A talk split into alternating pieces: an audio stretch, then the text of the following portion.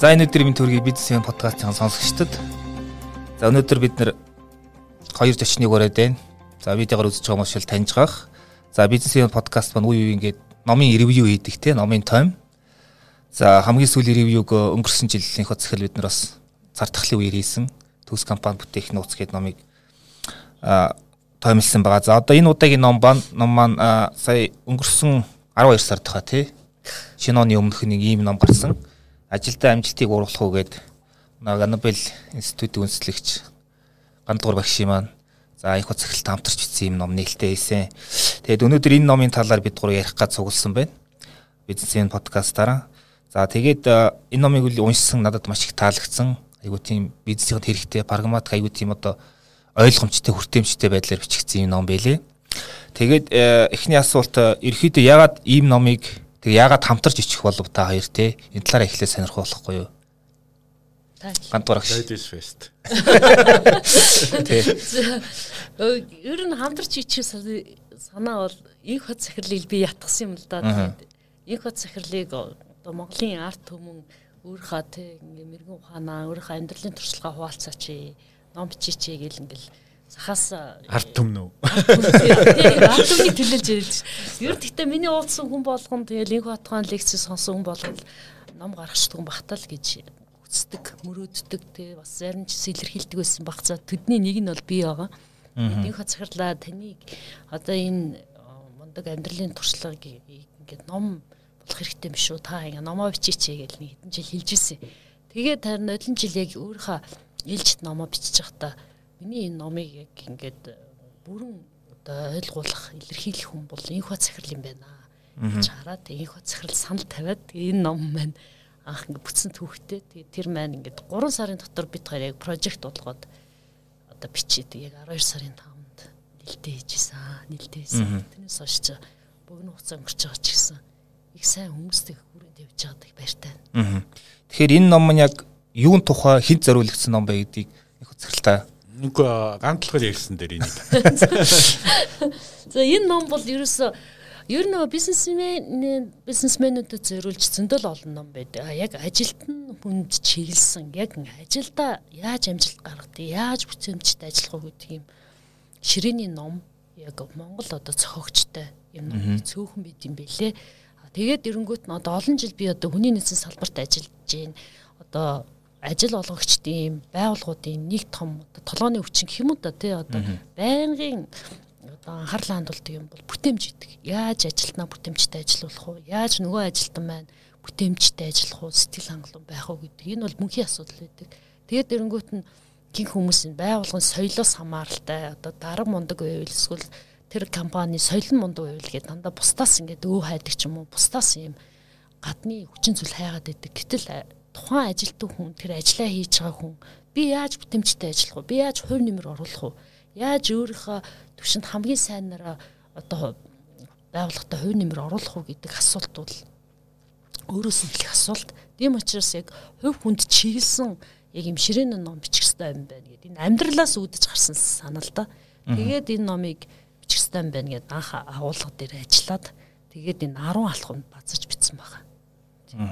Энэхүү захирал та бас нэг удаа ном бичих гээд нэг ярьж ирсэн нэг арга хэмжээнд ярьж ирсэн мэт санаж ном бичих чад болоод ерөөсөө бизнесийнхэнтэй туслая ингээд нэг юм а одоо юу сургалтын байгууллага маяг одоо дижитал хоромтой байгуулъя гээд бизнесийнхэнтэй туслая гээд та ном бичихэ болоод ийм ажил эхэлж ирсэн. Харин одоо хамтарч бичлээ. Ер нь ном бичихэд ямар байв тэгээд. Гэхдээ яг хоо ер нь бол би ч өөрөө эрдмийн ажил олон жил хийсэн учраас нийтлэл өгүүлэл их олон бичиж ирсэн та академик маягийн. Тэгтээ бол яг уу яг ингээд ердийн юу гэдэг өдөр тутмын бизнесийн амьдралд хэрэгцээтэй төвшний номыг одоо өөр өөр бичих хэрэгтэй юм байна. Энэ бол академик ном биш юм байна. За дээрэс нь бүр профессионалны мэрэгжлийн сэтгэл зүйчийн ном бол биш те. Энэ бол илүү одоо юу гэх юмтэй шууд хэрглэж болох арга нь байдаг. Тэгээд тэрийг эргцүүлж бодох бэлэг нь байдаг. Ийм ном байх хэрэгтэй байна гэдгийг бол ойлгосол тоо. Тэгээд нөгөө талаас бол миний зүгээр зорилго бол би өөрөө нөө бизнес эрхэлж байгаа хүн учраас одоо нэг ялгаатай ган доллар багшаас ялгаатай би өөрөө бас өдөр тутам сургалт эрхлэегүй байхгүй. Тийм учраас ном бол миний хувьд бол номер 1 приоритет байгаагүй. Яг уу тийм хэрэгтэй байна гэдгийг ойлгосон. Гэхдээ миний нэг номер 1 ажлууд нь дандаа одоо техникийн өдөр тутмын бизнесийн ажлууд. Ялангуяа одоо энэ мэдээллийн технологи ашигладагтай холбоотой. Тэгээд үнэхээр гандуулгаар багшийн нэг тэртээ тэргүү хийж байгаа. А ганцхан одоо энэ дээр синергетик үүсгэх хэрэгтэй юм байна. Өөрөөр хэлбэл юмтэй бит хоёр бол бие биенээ нөхөж юм хийх хэрэгтэй байна. Тэгээ яг нэг нөгөө хэлэхэд ганд болгор ном бичнэ гэж 3 жилийн өмнөөс намайг шахсан. Тийм тэгээд жид болгон нөгөө ном гэдэг. Та намаа бичсэн үү? Тэгээд бас нөгөө талаас 100% биш юм ахад нэг 10% нь бол энэ нөхөр чи салахгүй юм байна. Ерөөсөө нэг бичиж байгаа. Тэгээс өөрөө дарыг гэж бодсон байхгүй. Тэгээд бол яг нь ном маань бол үнэхээр формат нь одоо юу гэмтэй одоо амжилт гэдэг үг Монголд эндүү одоо буруу хэрэглэгдээд янз бүрийн ойлголттой болцсон л доо. Гэхдээ энэ ном бол учиргүй амжилт гэдэг утгаар нь биш зөв ойлгоорой гэж бодож байна. Юу гэвэл ер нь хүн бол хөгжимтэй адилхан өөрийнхөө долгионд орох хэвээр өөрийнхөө хөгийг олох хэвээр. Хүн ингээд өөрийнхөө хөгөөр өөрийнхөө долгионд явж байгаа хүн нэг талаас амжилттай, аж жаргалтай тэг амархан явдаг. Ихэнх хүн бол өөрийгөө хөглөхийг мэдтгүү. Хөгжмөр бол хөггүй хөгжмөр л үзээд иж магадгүй байхгүй шүү дээ зугаал тийм. Гэтэл чинь хэрвээ хөгжмөө зөв хөглчүүл хамгийн энгийн аяч гэсэн гой санагдчих болно шүү дээ. Яг түнтэй адилхан маш олон хүн бол сайн явахыг хүсэж байгаа, өөрийгөө хөглөхийг хүсэж байгаа. Тэгэхээр тэр хөглөх арга 10 арга одоо энэ номны жишээ 10 алхам. Алхам нь юу байх үүдгийг бас тэр хүнд эргэж хараасаа бодоосоо заавал тэр 10-ыг аруулангийн нэг хүн хэрэглэх албагүй шүү дээ. Зарим хүнд 3 дутж байгаа, зарим хүнд 9 дутчихж болно, зарим хүнд ганцхан дутчихж болно. Гэлээхтэй зүгээр ер нь бол энэ санаа сэтгэлийг өгөх зорилгоор ийм ном байх нь зүйтэй байна. Тэгээд ганд алганы санаалдаа ер нь энэ ном бичиг. Тэгээд би бол өөрийнхөө санааг нэмсэн. Тэгээд ер нь бол энэ номыг зөвөр бичээд хүнд практик үр дүн өгөх юм байна. За ямар ч гэсэн бичээд одоо би бол жишээл академик ном одоо нийтлэлүүд бичихд бол 10 хүн уншдаг байхгүй. Маш нарийн мэрэгжлийн юмнуудыг. А энэ бол их олон хүнд сүрх юм байна. Ер нь ямар ч гэсэн бичихд бол үр дүн одоо юу гэх юмтэй өгөөж сайтай байна гэж ойлгоод тэгээ бичсэн. Тэгэхээр энэ ном маань ингээд гурван бүлэг 10 алхамтай байгаа тий алхам бүрний нэг тийм асуултаар гарч хэлсэн. Тэгээд асуултандаа ингээд ганд олгорын хариулт, нэг хотын хариулт гэдээ явсан байгаа. Тэгэхээр яг таяраас хоёулангаас нь асуух зүгээр яг энэ номоор яг гол яг ямар поинтууд одоо гол ямар санааг уншигчдад өгөхийг илүү зорьсон бэ яг ер нь бол нөгөө тэр цаг хугацаа ажлын байранд цаг хугацаа бол ингээд тухайн байгууллагын өмч тэр байгууллага дээр бүтээмжтэй ажиллах хэрэгтэй гэдэг боловч яг үнэндээ тэр хүний өөрийнх нь цаг хугацаа байхгүй. Тэгэхээр би цаг хугацаагаа хэр бүтээмжтэй өнгөрүүлж гин энэ миний амьдралын нэг хэсэг учраас би одоо дуртай амьдаа цагаа зарцуулж гин үү? Би нэгэн зарцуулахаар ингээ шийдсэн юм бол тултал нь ашиглаж чадчихэв үү гэдэг асуулт байгаа байхгүй гэтэл нөх хүмүүс за энд нэг 2 жил ажиллачи дараа нь мөрөөдлийнхээ ажлыг хийн за эн чин төр зургийн ажилттай гэдэг хандсаар байгаад нөгөө 2 жил чинь 20 жил болоод бүр ингээд дараа нөгөө өстө 60 настайдаа ухаардаг 61-тэй тэмэж ийн гэдэг шиг дандаа хожуу дандаа харамсаад идэх байхгүй. Гэтэл яг одоо 20-той юу 25-той юу 30-той юу тэр нас цаг хугацааг үл харгалзаад яг одоо асуух хэрэгтэй байхгүй. Би ажилда сэтгэл хангалуун байна уу? Би бүтээмжтэй ажиллаж чадчихэв үү би хамгийн дээд өөр хамгийн сан хувилбар болохын тулд юу хийх вэ гэдэг асуултыг өөрөө тавиад а тэр асуултанд тэрүү хариулт өөр олохгүй бол энэ ном одоо ингэж юм мессеж өгч байгаа зөвлөмж өгч байгаа ийм аргачлууд байд юм а энийг хэрэглээд үзээч гэдэг л мессеж зорьсон баг. Миний хувьд бол би түрүүн баг санаагаа хэлсэн. Юу вэ гэхээр хүн бол амьдралынхаа хамгийн үр бүтээлтэй хамгийн эрчтэй энергитэй үе ажил дээр өнгөрөөж байгаа. Тий. Тэгээд бол хүн энийга энэ амьдрал бол энгийнээр хэлбэл хүний амьдралын 3-1 байгаа шүү дээ ажил дээр. Гэтэл энийга бусдын цаг юм шиг хараад байдаг. Энэ нэг захирал зориулсан ажил хийж байна. Энэ нэг компанид би нэг цалин авч байна Гэтэл тэр хүн өөрөө амьдарч байгаа шүү дээ. Тэгэхээр энэ өөрийнх нь амьдрал бол хүний юм шиг хараад хандхлаар зэрэг өөрөө энгийнээр хэлвэл амжилтгүй аз жаргалгүй болж хуурч байгаа байхгүй. Тэгэхээр асуулт бол энэ өөрийн амьдралын долгионыг тэр компани долгионтой яаж тааруулах вэ? Зөв тэрвээ тохируулж чадвал нэг талаасаа тэр хүн компанидаа үнэлэгдэн сайн ажилтан болно. Нөгөө талаасаа өөрийнхөө амьдралын 3-1-ийг илүү аз жаргалтай өгөөжтэй бүтээмжтэй амьдрна. Ганцхан энийг хүсээд хийхэд хэцүү. Энийг бас юу гэмтэй туршиж болно, алдаа туш. Одоо юу гэдэг одоо үргэлж өөрийн алдаан дээр суралцвал энэ олон жил орно шүү дээ. Тэгэхээр эний чинь бас заадаг хүмүүс байна, мэддэг хүмүүс байна. Энэ хүмүүсийн аргачлал схемийг судлаад, уншаад тэн дотроос санаагаа хүн бол юу гэдгийг ёстой 60 өрөө 61-т одоо үхэн гэдэг шиг биш. 20-тод ойлгож болно шүү дээ. 30-тод ойлгож болно. Тийм учраас номын гол ялгаа бол 60-тад ойлгоод 61-т өгөх биш 20-тод 25-тад ойлгох хэрэгтэй байхгүй. Ядахтаа газрын зураг олж харсан байх хэрэгтэй. Тэгэхээр энэ номын гол санаа бол миний нүдээр харахад мэдээж 10 бүлэг арга техникүүд байгаа. Гэтэ гол санаа нь өөрийн долгионыг байгууллагынхаа долгионтой яаж нийлүүлж зөв сайхан амьдрах вэ? Тэртээ тэргүй жаргалтай хүн бол амжилттай л хүн байдаг байхгүй. Тэгээ хэрүү анзаарсан бол энэ 10 бүлэг маань 3 хэсэгт бацагдсан баг тий. Хамгийн түрүүнд хандлагаас эхэлсэн байхгүй таны хандлага бүх юм шийднэ. Одоо сайн инх захирлын хилдгээр одоо тийм хонцсон сэтгэлгээр хандах юм уу? Эсвэл эзэн сэтгэлгээр хандаад энэ 2 жилийн хугацаанд, энэ 4 жилийн хугацаанд би станаар тултлан тий өөрөө хамгийн байд чадах, хамгийн сайн хөлбөр болоод хамгийн сайн бүтээмжтэй ажиллана гэвэл таны зөв. Та чадна. А гэтэл за ингээл хоёрын хооронд ингэж ажиллаж байгаа л гадагшаа хувьчи эсвэл ингэж байгаа л өөр газар орчий гэх юм бол таны цаг хугацаа тэр хэмжээгээр л яг хуу алдагдана гэсэн. Тэгэхээр хандлагаас нь эхэлж байгаа. Тэгээд дараа нь бүтээмжгээд ингээд уран үнсэгсэд батсан баг. Гурав дахь нь манлаа илгэжсэн тий. Тэгээд бас миний анзаарсан зүйл нь ингээд гандлгар багшийн бичсэн хэсэг бол илүү ингээд нөгөө нэг рецепт жортой тий инструкцтай тэгээд гоё алхмуудыг заагаад өгсөн санаануудаа ингээд шигтээ өгсөн. Аянхуд цахилэг болохоор одоо юу гэдэг нэг тийм тухайн үеийн одоо фото зураг маягийн тий акшинг ингээд яатсан. Тэгтээ айгу мартагдахааргүй тийм шигтгэнүүд аягүй их байгаа байхгүй. Тэгээд надад нэг таалагдсан нэг үг болохоор таны хэлс үгээс зарчимгүй хүн ерөөсө барьцгүй байдаг юм аа. Зарчимгүй хүнтэй ажиллахад айгүй хэцүү. Яагаад зарчимгүй нэхэр бас тэр хүн зориггүй байна гэх тээ. Тэгэхээр одоо бид бүгд л ярьдаг ингээд зорилгоо олж чадахгүй хүмүүс бол ингээд бидний иргэн тойрон дүүрэн байна. Тэр хүн яаж зорилгоо олох юм? Зорилгоо олохын тулд бас нэг урд нөхцөл ямар нэг нөхцөл байх хэрэгтэй. Яг тэр зорилгоо яаж олох вэ гэдэг дээр. Гэхдээ ийм учиртай л да. Нөгөө Алис гайхамшигын оронд гэдэг үлгэр дээр асууж байгаа юм энэ зам хаашаа явж байгаа гэж. Тэгс чи муур хариулж байгаа хгүй асууж байгаа урдаас та тэгээ хаашаа явж байгаа. Гэхдээ хаашаа ч яах вэ? Тэгвэл зам хаашаа явах нь танд явна бат. Өөрөөр хэлбэл зориггүй хүнд бүх зам адилхан байхгүй. Өөрөөр зориггүй хүнд бүх сонголт утга сонголт ч хэрэггүй. Тэгэхээр асуулт бол бүх юм нийхлэл зориг хандлага тий. А тэгээд зорилгоо яаж олж харах юм гэж.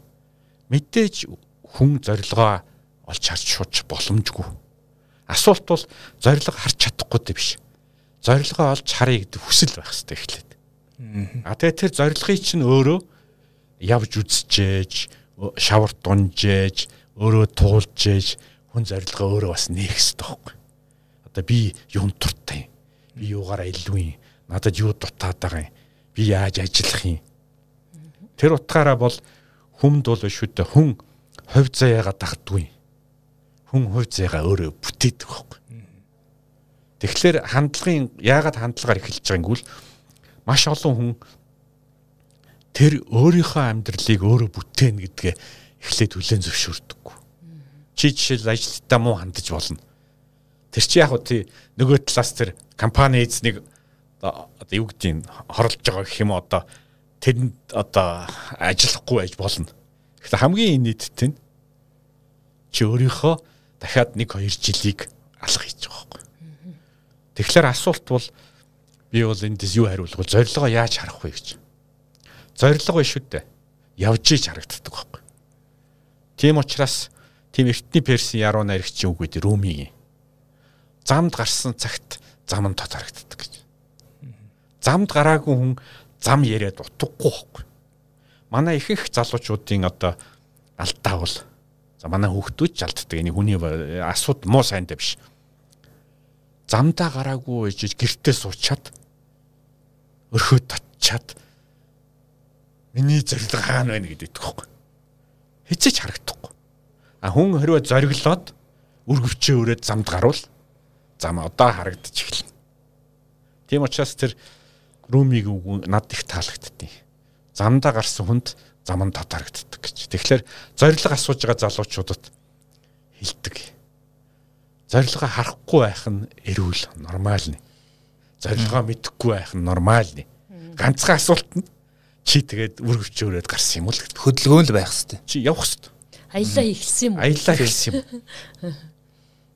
Ертэл энэ байхгүй. Тэгээд аялаа эхэлсэн хүнд бол одоо зорилгоо би мэдэхгүй байна гэдэг яриа бол өөрөө байхгүй болж байгаа байхгүй. Яг тэгвэл тэр хүн чинь зорилго руугаа явж байгааг өөрөө мэдэрнэ. Яг амьдрал чинь өөрөө хилээд өгдөг. Тэгээ би ингээд өөрт таалагдсан одоогоо ишлүүд ингээд тэмдэглэж байгаа. Би ингээд шараар тэмдэглэл явцсан байгаа л да. Тэгээ тэндээсээ үндэслэл асуучаа гэж бодвол да. Таны бас нэг бицүү үгээсэн тэр нь над юу нэг гой санагсхээр амьдрал бол дадал зуршлын цуглуулга гэж бичсэн байсан те. Тэгэхээр яг дадал зуршил гэдэг тал дээр яг энэ номоор ямар хуу гол мессежүүдийг өгөх хүссэн бэ? Ер нь дадал зуршил гэдэг таны хувьд юу юм?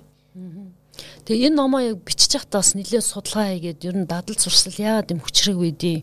Ер нь дадал зуршлын талаар одоо энэ амжилтанд хүрсэн хүмүүс те юу гэж хэлсэн байдیں۔ Дадал зуршлыг ер нь яаж тогтоод ингээл ингээл судалж байгаа баггүй тий тэр дотор би бас ном дээр ичсэн байгаа. Одоо инхо захирлуулыг амьдрал дээр миний ментор баггүй тэгээд инхо захирлын нэг хэлсүүгийг байнга одоо амьдралдаа бодож явдаг нэг юм үг байгаа. Гана чи намжилтаа хүмүүсийг сайн ажиглал тэр хүмүүсийн дадлыг сайн хар тэр дадалч нь л энэ хүмүүсийг бусдаас ялгаруулад байгаа. Тэгээ би энэ чинь 7 жил бодоол явж байгаа хгүй. Нэрээ энэ одоо жишээл одоо Билл Гейтс ч юм уу, Стив Джобс ч гэдэм үү, одоо MCC од жаргалч гэдэм. Энэ хүмүүс ямар одоо те дадал байгаагаараа бусдаас ялгаатай байгаа Ингээд эрэнгөт тэд нар ч одоо тасралтгүй суралцдаг ч юм уу. Байнгын алдаанаасаа суралцдаг ч юм уу ингээд. Ингээд дандаа урагшин чиглүүлдэг тийм гайхамшигтай дадалтай байгаа байхгүй. Энэ дадал чинь зөв жирийн бусад одоо тэ ердийн хүмүүсээс ялгаруулад байгаа байхгүй. Тэгэхээр дадал гэдэг автоматар хийддэг юм байна. Ингээд дадал чи бид нар ч гэсэн өглөө босоод шүдэ аваад ингээд байнгын хийдэг нэг юм чинь зовлонгүйгээр хийгээд байгаа шүү дээ. Энэ бүхэн чи эргээд таныг бүтээгээд байгаа байхгүй. Тэгэхээр би ч гэсэн өөр дөр ингээ энэ номыг биччихдээ дүн шинжил хийж байхгүй. Надад одоо ямар одоо эерэг дадал зуршил байна. Намайг хоошин чангаа одоо ямар одоо сөрөг дадал одоо зуршил байна гэд ингээ жигсаагаал ингээ үцхээр тэр сөрөг дадал зуршил чинь намайг хоошин чангаагаад эерэг намайг өвшин авч яваад байхгүй. Тэгэхээр энэ сөрөг дадлыгаа би ингээд хуургах хэрэгтэй юм байна. Хуургаад ирэх юм бол би улам хурдтай урагшаа явах юм байна гэдгийг ойлгосон байхгүй. Энэ мессежээ ойлгохоос гадна амьдрал дээр ингээд өөрийнхөө муу зуршлаасаа татгалзаад эрэг дадлыг ингээ үүсгэж ирэхээр болдго юм байна. Энийг бас энэ мессежийг хүмүүст өгье гэдгийг зөвхөн өөрийнхөө амьдралаас олж авахс гадна одоо амжилтанд хүрсэн олон хүмүүсийн жишээ амуу судалгаан дээр бичиж яаж одоо татлыг ингэж хувиргаж болтыг яаж эерэг болгож чаддгийг гэдэг энэ аргуудыг бас номон дээр тусгасан байна. А таны хувьд зүгээр хамгийн их одоо өөр чинь тус олдог те өөрийгөө хөгжүүлэхэд тусалдаг тийм нэг хоёр дадал зуршил гэвэл те.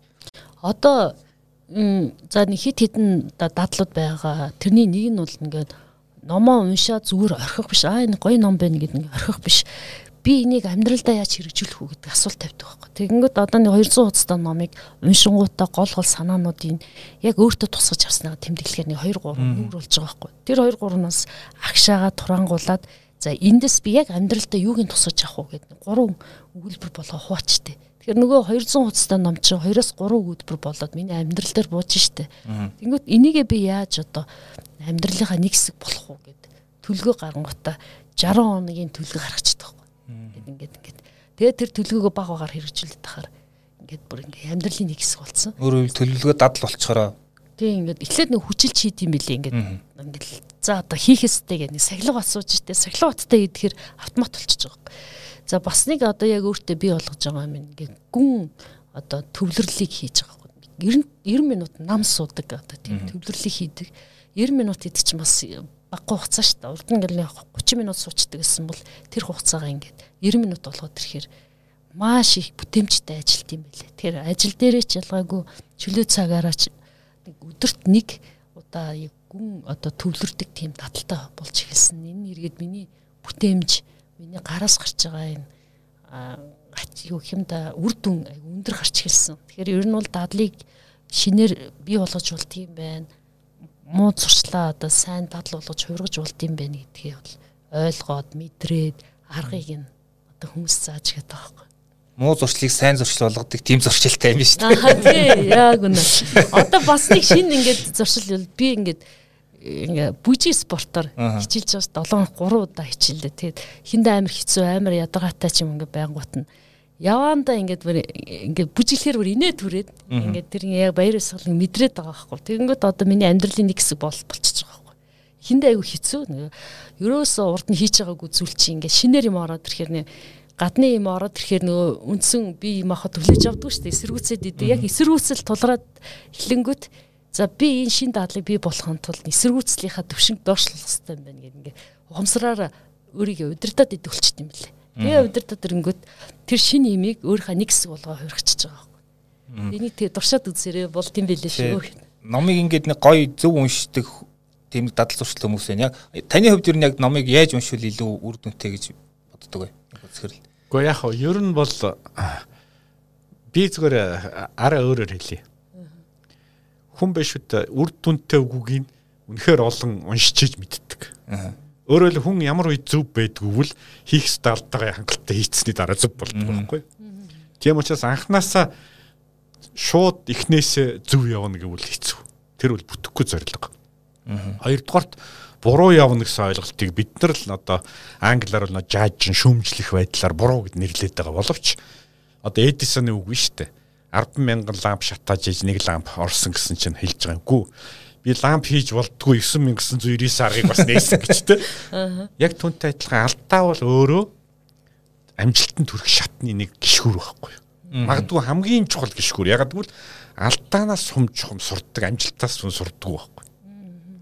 Тийм учраас одоо энэ төрөний асуултанд чинь хэлэхэд бол одоо хамгийн одоо миний хувьд дадал зуршилтай холбоотой зүйл хэлэхэд хүн үргэлж туршиж явах хэрэгтэй. Үргэлж үзэж явах хэрэгтэй. Өөрөөр хэлбэл алдаанаас айх хэрэггүй. Мэдээж алдаа хэцүү зовлонтой. Гэхдээ хэрвээ алдаанаас айвал чи хизээч амжилт ирэхгүй. За харамсалтай нь амжилт үнэгүй ирдэггүй байхгүй. Аа. Өөрөөр хэлбэл нөгөө нэг сүдэртэй ээжиж гэрэлтэй эдгэж алдаатай ээжиж. Тийм учраас хүмүүс залуучууд асуудаг ингээд амжилтанд хүрэх аргыг надад хэлж өгөөч гэж. Тийм арга байдгүй байхгүй. Яагаад гэж? Арга болгоно нэгдүгээр хүн болгонд өөр. Хүн болгоно амьдралын туршлага өөр. Ном унших зарим хүн өглөө сэргэлэн байдаг, зарим нь орой сэргэлэн байдаг, зарим нь хурдан уншдаг, нэгээх нь маш их нухаж уншдаг, зарим хүн тэмдэглэж биччихэж ойлгодог, За хамгийн сайн ойлгодог хүмүүс бол уншичаад хүнд ярьж иж ойлгодог тийм. Маш олон аргагүй. Тэгэхээр одоо асуулт юм байна. Та энэ бүгдийг явж үзчихэж ойлгоно. Одоо даваад орж хамгийн сайн арга бол инх хөт хамгийн муу арга байж магадгүй. Гэхдээ яагаад энд 10 арга ярьж байгаагүй л ер нь ийм 10 арга байдаг. Ганцхан аль нь танд таарахыг таал өөрөө мэднэ шүү дээ. Тэгэхээр ном унших миний хувьд л хэлэхэд бол хамгийн сайн арга бол би бол одоо юу гэдэг 10 нас тутамд өөр аргаар уншиж ийсэн. Оюутан байхдаа бол учиргүй дараалтал уншаал, тэмдэглээл, конспект хөтлөөл тэ. Төгсөн болгоныг уншдаг байсан. Одоо хамгийн тэгээд энийг дунд нь завсарлаад одоо яг өнөөдөр би яаж уншдаггүй гэвэл номны гарчгийг хараад хамгийн сонирхолтой бүлгүүдэд төгөөл уншичдаг. Тэгээд тэр нь сонирхолтой санагдвал цаашаа уншихаас биш. Тэгэл ерөнхийдөө ганц бүлэг уншаал, хоёр бүлэг уншаал таалагдахгүй би цааш шийддэг байхгүй. Тэгээ магадгүй ном нь муутай биш. Зүгээр яг өнөөдрийн уншиж байгаа инх хотод бусд бүлэг нь хэрэггүй байхгүй. А магадгүй 2 жилийн дараа гинтхэн нөгөө бүлгүүч хэрэг болно шүү дээ. Тийм учраас бас нөгөө талаас номны саймуудаа биш чи өөрөө ямар байдалд байна гэдэг чинь маш сонир шүү дээ. Тэгэхээр эндээс хамаарат хүн болгонд хэлэхэд ганц л дүрэн бий хэлтий. Асуулт нь номыг яаж уншихтай биш. Чи асуулт нь өдөр болго унших хэрэгтэй. Аа. Ерөөсөө л өдөр болго уншина. Аа тэгээд яаж уншвал сайн гэдгээ тэр хүн надаар хэлүүлдэг өөрөө олно. Зүгээр л хамгийн ихний алхам бол өдөр болгон одоо энгийнээр хэлбэл би жоох ном уншиж байна 30 минут. Ердөл юм. Нөгөө бас дадал зуршлын асуудал юм. Нөгөө замд гарах тухай байхгүй. Өдөр болгон 30 минут унш, бусд нь тэр тэр өөрөө харагдана. Түүнээс гэртээ суучаад над хамгийн сайн аргыг олсон цагт би эхлэнэ гэдэг тэр бодлоо. Энэ ном бас ингэж би анзаархад бас хаанаас нь ч уншиж болохоор юм бэ лээ. Тэ тэгээд энэ бүлгийн номын 3 дугаар бүлгэнд бүтээмжийн асуудал байгаа тий. Аа тэгээд сая бас би нэг тоо баримт харж байхад ингээд нүүбийн хөдөлмөрийн байгууллагч байдаг те тэндээс улс орнуудын бүтээмж ингээд үе үе гаргадаг юм билээ. Манайх тэрний сүүлийн бүлэгт нь явж ийлээ ингээд босод одоо тэр барууны ормоор тарьцуул бүтээмжил бүр тэр доор. Тэгэхээр бидний бүтээмж яагаад ийм доогуур байна? Яг энэний үндсэн шалтгаануудыг яг та юу гэж тайлбарлах вэ? За энэ нөгөө яг бүтээмжийн тухай ярихтаа яг саяны сэдвийг хөндсөн байгаа. Ингээд бидний IQ оюун ухааны чадамж их өндөр байгаа. Дэлхийд 11-т орохоор тийм өндөр байгаадсан. Тэгэнгүүт нь тэр оюуны чадамжийг хэрэглээ болгох тэгээд нөө хав болгох ингээд энэ төвшингүүд байгаа шүү дээ. Ингээд яг нөө хав болгоод ингээд амьдрал дээр хэрэгжүүлж байгаа. Тэр ингээд дадал болчихсон. Тэгээд бизнесийн одоо менежментийн арга ухаан боллоо. Хувиргаж байгаа энэ байдал нь бүр эргээд 111 жил ингээд бүр доршилсан байгаа. Тэр яаж юм хэр бид нар ингээд алдаал алдаал яваад байхгүй байраа алдаад. Тэр нь юу гэхээр олд аюу мундаг мэдлэгтэйж болно мундаг оюунлаг одоо тий оюуны потенциалтай оюуны бядтай байж болно. Гэтэ тэр тэр өөрөө асуудлыг шийдэхгүй байгаа байхгүй. Нөгөө амьдрал дээрээ бодит амьдрал хэрэгжүүлээд өөрийн нөө хав арга ухаан болох хүртлээр хүмүүс дундаасаа хайчаад байна. Өөрийн болгож чадахгүй байна. Тасралтгүй сайжруулалт хийж чадахгүй учраас тэгээ нөгөө цаасан дээр би болгоо тэрийг сайжруулалт хийгээд нөгөө борцоос сургуулал идэх шиг те ухаан ямиг хийх нэг юм арга ухаан болтол нь хөгжүүлж чадахгүй байгаа юм байна гэж би тэр судалгаанаас харсан. Яг бодит амьдрал дээр ч гэсэн байгууллагууд ингээ хүний нөөцийн зөвлөгөө өгөөл сургалтыг хийж явах хэвцэд бол яг энэ бүтээмжийн асуудал бол байнга сөхөгддөг. Тэгэхээр энэ нөө бүтээмж бол бүх нөөц төр ирдэг те одоо бараа материал, эрчим хүчний нөөц, тоног төхөөрөмжийн нөөц гэдэг шиг хүний нөөц төр хүртэл бүтээмж яригдана. Тэгэхээр нөөц болгон дээр ингээ бүтээмж яригдахаар бусад одоо тоног төрөмж ч гэсэн хэрүү хэрэгцээг бол тэр чинь нөгөө үн цэнэ өгөхгүй бүтээмжгүй ажилтдаг шиг үн дээр ч гэсэн одоо бүтээмжийн асуудал яригдчихэж байгаа байхгүй. Тэгэхээр бүтээмжийг ингээд яригдахаар тухайн хүн нэг ч хугацаанд хэр үр дүнтэй ажил хийж ийн гэдэг дандаа хурдтай одоо шууд холбоотой э, ургуу хамааралтай хугацаатай ургуу хамааралтай үр дүнтэй шууд хамааралтай байгаа байхгүй бүтээмж. Тэгэхээр ерөөсө богино хугацаанд чанартай юм хийж байгаа бол таны бүтээмж өндөр байна А тэрнээс богино хугацаанд чанаргүй юм хийвэл таны бүтээмж хурцтай хийлээгээд таны бүтээмж бол өндөр гарна гэсэн үг. Огт биш. Тэгэхээр энэ хугацаатай үр дүнтэй дандаа сашгүй холбоотой бүтээмж. Тэгэхээр энэ бүтээмж бол байнга хэлбэлцэн. Гэхдээ бүтээмж бол доктортой өсөж явах хэрэгтэй байгаа. Тэр талаас нь ном дээр илүү оруулсан байна. Таны хувьд одоо бүтээмжийг нэмэгдүүлэх одоо юу гэдгийг түүл гэж яриад арга хэрэгслүүд гэвэл та юу гэж хэлэх вэ? Гэхдээ яг ер нь бол монголчуудын бүтээмжих доогуур байдаг нь миний ойлгож байгаа 2 3 шалтгаантай. Нэгдүгээрх нь манайхан боловсролын төвшөнд мэдэх чадах хоёрыг ялгадаггүй байхгүй. Маш их мэдчихвэл чаддаг гэж ойлгоод байдаг. Өөрөөр хэлбэл одоо манай дээд сургууль төгсөөд ирж байгаа залуучууд жишээл хэлтiin би их мондөг сургууль төгссөн гэж. Тэр чинь бол газрын зураг сайтаа явсан болохоос биш яг яваад үзсэн гэсэн үг шүү байхгүй. Тэр хүн бол бэлтгэгдсэн аялалд явхад бэлтгэгдсэн газрын зурагтай хаана очихаа мэдж байгаа үнэн. Гэхдээ яг өөрөө аялдсан жуулчны дэргэд бол өөр хүн байхгүй. Тэгэхээр нэгдүгээрт мэдэх чадах хоёрын төвшин бол боловсролын төвшөнд бид нар чадвар суулгах төвшин маш муу хийж байгаа. Жишээлбэл зүгээр цагаан толгойн одоо инженер хэл Монгол үсгийн дүрм мэдэх нэг өөр хэрэг. А тэрийг бичиж чаддаг болно гэдэг бол магадгүй 2 жил тасралтгүй бичих хэрэгтэй байхгүй. Тэгэхээр тэр чаддаг боловсролын асуудал зүгээр хамгийн ерөнхийдөө байгаа юм. За хоёр дахь нь бол Монголд бол одоо цаг хугацаа маш үнэгүй. Өөрөөр хэлбэл нэгэн цаг хугацаа үнэгүйгээс хойш бүтээмжийн тухай яриа өөр утгагүй болчихж байгаа байхгүй. Манайд бол жишээлбэл хөдөлмөрийн хөлсийг цагаар олгодоггүй. Цагийн эдийн засаг байхгүй. Бид нар ч дандаа сарын салентай. Цагийг нөөцгөж шарахтай. Цагийг ерөөсөө одоо юу гэдгийг хэмждэг шалгаж яадаг тогтолцоо бол байхгүй шүү дээ. Манай эдийн засаг бол хамгийн наазах нь хаач очисон цагаар цалиндаг газар байхгүй манайд. Тэгэхээр энэ бол бас нэг сонин одоо юу гэх юм те бидний соёл иргэншлийн төвшний хоцрогдлын том асуудал баг. Ажил төр өндөр хөтсөн орнууд бол үндсэндээ цагаар хэмжиж байгаа. Тэр байтугай минутаар хэмжиж байгаа байхгүй. За гурав дахь нь бол түрүү хэлсэн манайхан бол ингээд ажлыг сэтгэлээрээ хийнэ гэж ярьдаг. Гэхдээ зөвлөд. Сэтгэл бол гал асаах хэрэгтэй шүдэн мөн Гэхдээ сэтгэл хамгийн том аюул нь маш богинох настай байхгүй. Чи өнөөдөр бол сэлэмэрэг бол алаад өгмөр санагдана. Маргааш бол тэр чинь алга байгаа байхгүй. Яг тэгвэл маргааш чиний амьдралд өөр юм тохиолдно, ядарна. Чи ихтгэл маргааш ямар ч сэтгэл байхгүй яаж ажиллах вэ? Тэгэхээр манайхан сэтгэл байхгүй үед ажилтгүй байхгүй. Гэтэл бусд орнууд бол энийг нэг дадал зуршил технологиор шийддэг учраас ерөөс үндсэндээ сэтгэлгүй ч гэсэн сайн ажиллахаар ажлыг зохион байгуулдаг. Тим технологиудыг хэрэгэлдэг, арга барилыг хэрэгэлдэг. Тэгэхээр сэтгэлд найдвал хамгийн найдвар үзүүл. Хамгийн найдвартай зүйл бол технологид найдах байхгүй. Тэгэхээр өнөөдөр Монголд технологийн боловсрал мэдлэг бол маш сул. Тэгэхээр өнөөдөр Монголд бол монголчууд хэлдэг шүү дээ. Монголын хууль 3 хоног гэдэг шиг ураа ашигла сэлэм эргүүлд нэг дайраал тэгээд болчихдог байхгүй. Маш баяр ёслолын байдалтай туу цайчлал алаад өгнө гэдэг. Тэгээд тэр нь 3 хоногийн дараа нөгөөдөл нь байхгүй дээ. Тэгэхээр бид нарт бол нэг ажлыг хийх технологи, чадвар, зохион байгуулах энэ бүх мэдлэг дутаад байгаа. Тийм учраас өнөөдөр Монголд бол бүгд магадгүй ажил хийж хүсэж байгаа. Гэтэ тэр хүсэл богино настай хамгийн найдвар үзүүл гэдгийг ерөөсө манайхан ойлгохгүй байна. Тийм учраас компани захирлууд бол хамгийн их сэтгэлтэй одоо шудраг хамгийн мундаг хүмүүс авна гэж бодоод идэг үгүй шүү дээ. Барууны компаниуд ч гэсэн биднээс илүү сэтгэлтэй шудраг хүмүүс ажиллаад байгаа биш байхгүй. Тэд нар магадгүй яг бидэртэй адилхан 10 хүний нэг нь сэтгэлтэй байгаа. А 10 хүний 3 хүний хоёрын шудраг нэг нь бол шудраг биш нөхөр байж л байгаа. Ер нь ингээ харуул адилхан байхгүй. Ганцхан тэд нар сэтгэлгүйч байсан, шударгачч байсан ажиллаулдаг тэр технологи, арга барил бүх юм хийж байгаа. Тэгээ тийм учраас энийг бол одоо миний зүгээр гол одоо заадаг хичээлүүдийн нэг л дээ. Энэ бол системээ яаж байгуулах асуудал байхгүй. Тэгэхээр одоо Монголын бүтээмжийн гол проблем бол бид нар системээ байгуулж мэддэггүй.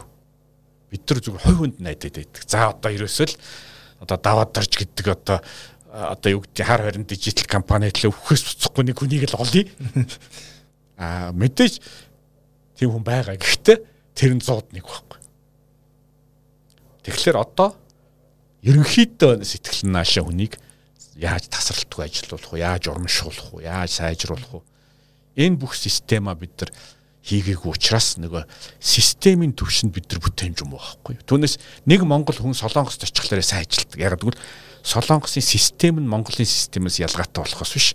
Монгол хүн тэнд очиод 3 дахь мундаг болчиход байгаа юм биш шүү.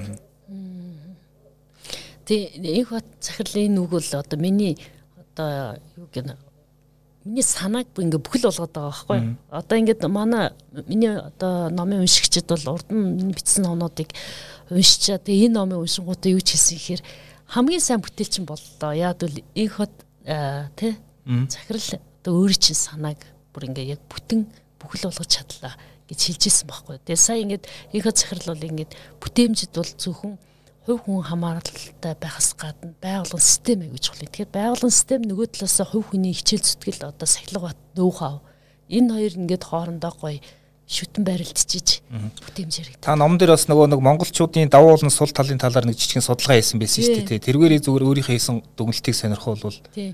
Бид нар ч одоо ингээд 50 мянган гаруй ажилтнуудад бүр ингээд судалгаа суралт өгөхдөө ингээд давхар судалгаа авчдаг байхгүй. Тэр судалгааны датанууд одоо бидэрт байна шүү дээ тий. Тэгээд нөө хамгийн их одоо их өргөн тавтагддаг гэх юм уу автог турс хичээл бол нөгөө амьдралын зорилгоо тодорхойлох цагийн менежмент байдیں۔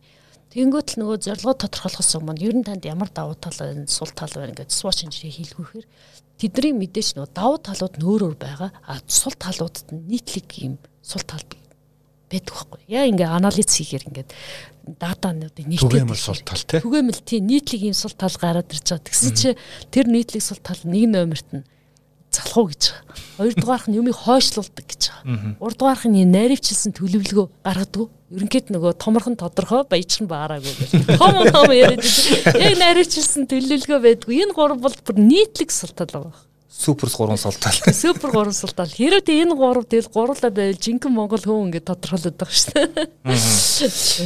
За тэгээд түрүүн инхо захирал хандлага гэдээ ярьсан одоо яг хуу номынхаа талаарх подкаст ерөөхдөө төгсгөл рүү явж байна. Гэхдээ бас 2 3 асуулт ясамаар байхгүй. Хандлагаа ярьж ирсэн. Тэгээд таны хувьд яг одоо зүгээр хүнийг ажилд авахдаа ер нь яг одоо хандлагыг хардаг, ур чадварыг хардаг янз янзээр ярьдаг шүү дээ тий. Гэхдээ яг таны хувьд яг юуг нь хардаг вэ? За энэ хүн над надтай хамтарч ажиллах хүн өмнө мэдээ яаж таньдаг вэ? Яг Монголын нөхцөлд бол жишээлбэл Америкийн номноос өөр л дөө. Аа. Монголд бол түгээмэл бас нэг дутагдал бол найдварх байдаг хүмүүс. Үнэ. Ерөөс хэлсэндээ хүрэхгүй. Тэгэхээр миний хувьд бол Монголд бол хандлага хамгийн чухал. За хамгийн чухал нь бас нэг зүйл бол хүн одоо юу гэдгийг сул байж болно, мэдхгүй байж болно, чадахгүй байж болно. Тэр чи ягаад гэвэл нэгдүгээр тэр хүн урд нь хийж үзээгүй зүгээр одоо хийх цаг нь ирж байгаа. Хүн болгоны амьдрал өөр шттэ. Хамгийн гол нь зүйл бол тэгээд мэдхгүй ч гэсэн хийдэг хүмүүйг бол хамтарч болж байгаа. За окей. Энэ мэддгүй гэхдээ би зааж өгье. Одоо ингээд хамтран ажиллая. Мэдгүйг нь би ойлгож байгаа шүү дээ. Хамгийн аюултай одоо ажилд авахд хэцүү хүмүүс бол барьцгүй хүмүүс байдаг байхгүй.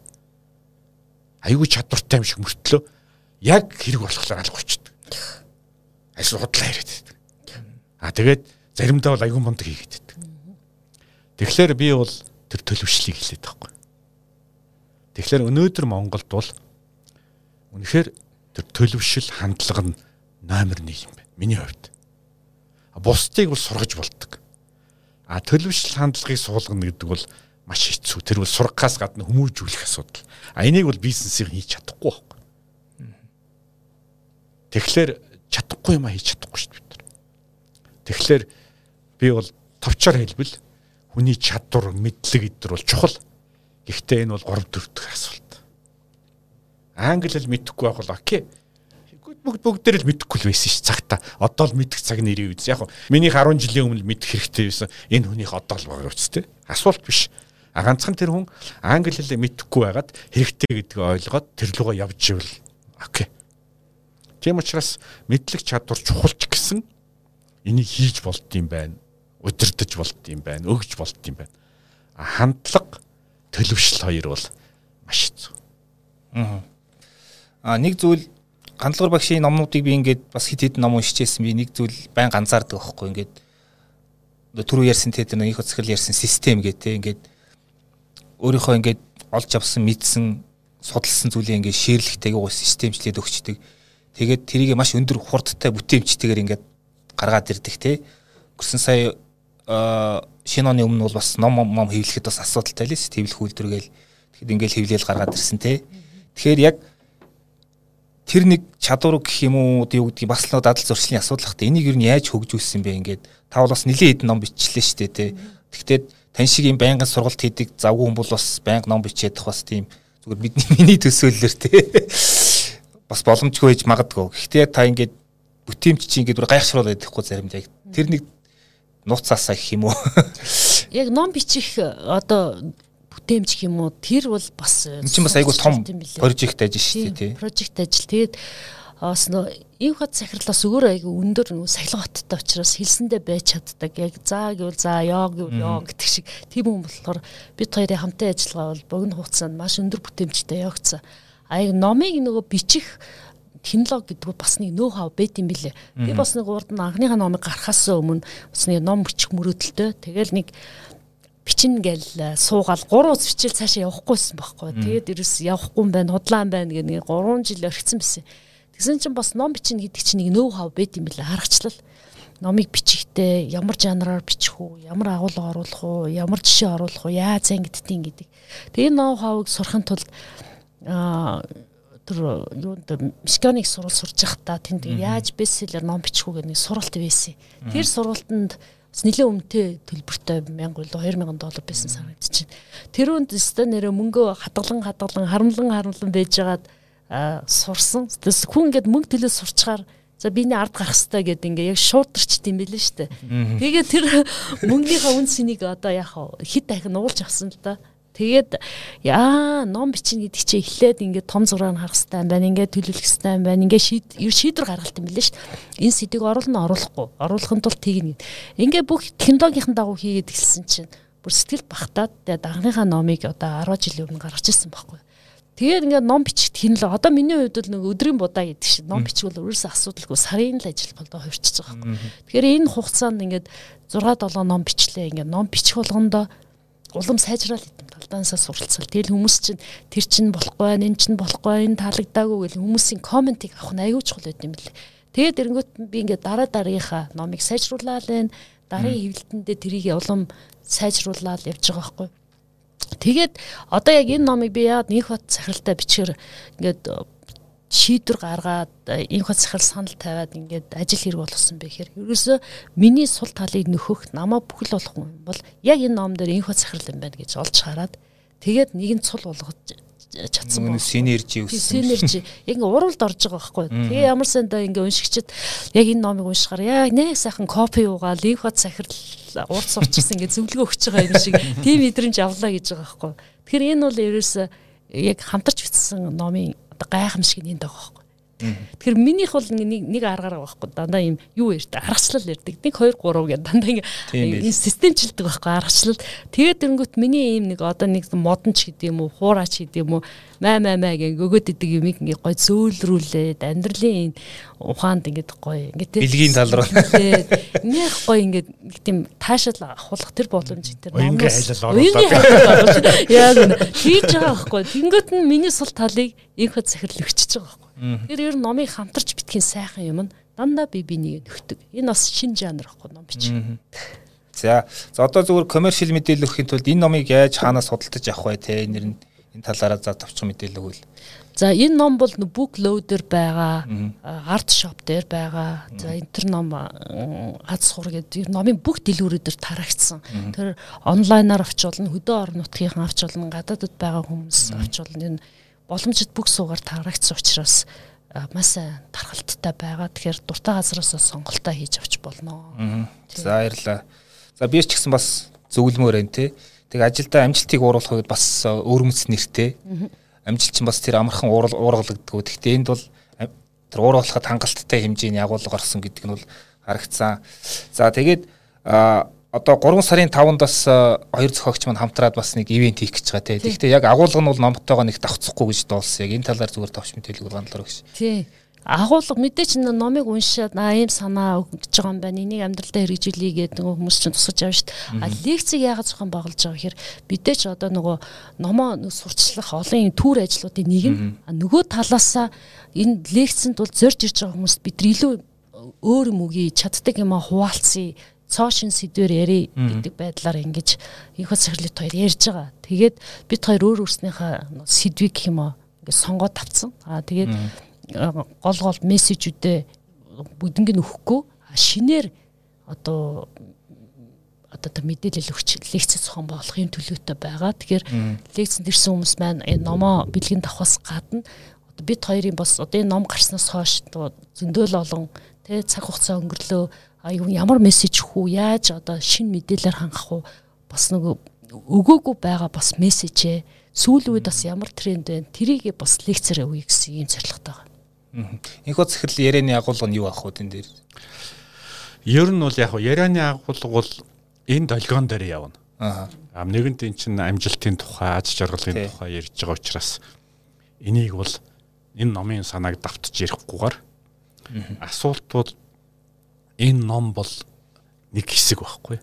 А эний чин тойроод одоо юу гэх юм маш олон сэдвүүд байгаа. Одоо юу гэдэг миний өөрийн сонирхтойгоо судалж байгаа зүйлүүд байгаа шүү дээ. Тэгэхээр бас тэрийг оролцуулаад тэгээ ер нь бол яг миний лекц бол илүү тэр цагаа, сэтгэлээ, бодлоо, хүслээ яг түрүүний асуусан. Яаж үдирдтий, яаж авч явдیں۔ гэсэн ерөнхий сэдвүүд рүү орж байгаа. Тэгээд би бол ганц зүйлийг хэлэхэд бол онл ярихгүй одоо энд бол зүгээр дахиад хэлэхэд бол хийж үтсэн, алдаж үтсэн, явж үтсэн зүйлүүдээ эргэж хараад зэгцлээд ингээ лекц болгож байгаа байхгүй. Тийм учраас тэнд бол одоо гой сайхан онол ярина, одоо заавал сурахч шиг ярихээс илүү туршлага хуваалцах маягаар ярьж байгаа. За би ингээд яваад үтсэн. За ганд долгор огш өөр замаар явж байгаа. А хүн болгон өөрийн замаар явж байгаа. Тэгвэл хүмүүс бол бас надаас сонсох юм байгаа ш бид нар хоорондоо солилцох. Тэр утгаараа миний лекцийн сэдв бол бас л тэр зүгт байна. Тэгээд яг хөө лекцийн нэр нь бол смарт амьдрал гэсэн сэдвтэй байгаа. А гэхдээ энийг өөрчилж магадгүй те яг хөө ингээд хүмүүсээс бид нар бол асуулга асуугаад байна. Аль ямар асуултууд өгөх үү яах үү гэд. Өнөөдөр Facebook дээр жишээ лайв ярьлаа. Тэгээд тэндээс асуулт яаж ирэх нү? Тэгээд ган долгор огшд бол ямар асуулт ирэх нү? Тийм учраас бид нар бол энэ бол нэг номоор хязгаарлагдахгүй энэ бол чиглэл байхгүй. Ерөөсөө хүн яаж зөв долгион дээр одоо энэ номын тухайд бол байгууллагатайгаа нэг долгионд орж сайхан амьдрах тухай ярьж байгаа шүү дээ. Яг түнтэй адилхан энэ зүгт өөр юунууд байна гэдгийг л бас нэгтгээд ингээд явна. Тэгээд энэ лекцийн гарчиг нь адилхан боловч магадгүй дараа жил уншвал битээр яг энэ гарчгаар арай өөрөөр уншин шүү дээ. Яг бол замчи яваад байгаа учраас. Гэтэ өнөөдөр бол 22 оны 3 дугаар сарын байдлаар юу харагдаж байна тэгэл ярих байхгүй. Тэгээ бас уншигчтайгаа уулзах бас нэг сайхан тийм арга хэмжээ болох нь шүү дээ. За тэгээ 3 сарын 5-нд болох арга хэмжээ нь плед нь тик тим энэ дэр зарагдчихсан баг тий. Тэгээд бас янз янзын гоё оюунлаг бэлгүүд байсан. Тэгээ энэ арга хэмжээнд та нар ирээрэй гэж хүсэж байна. За тэгээ таяртай баярлалаа. Ийм сайхан оюуны бүтээлийнхаа тухай ярилцаж болцсон подкастад. Тэгээ манай подкастын өнөөдрийн дугаар гурвал өндөрлөе да тийм ээ. За баярлалаа.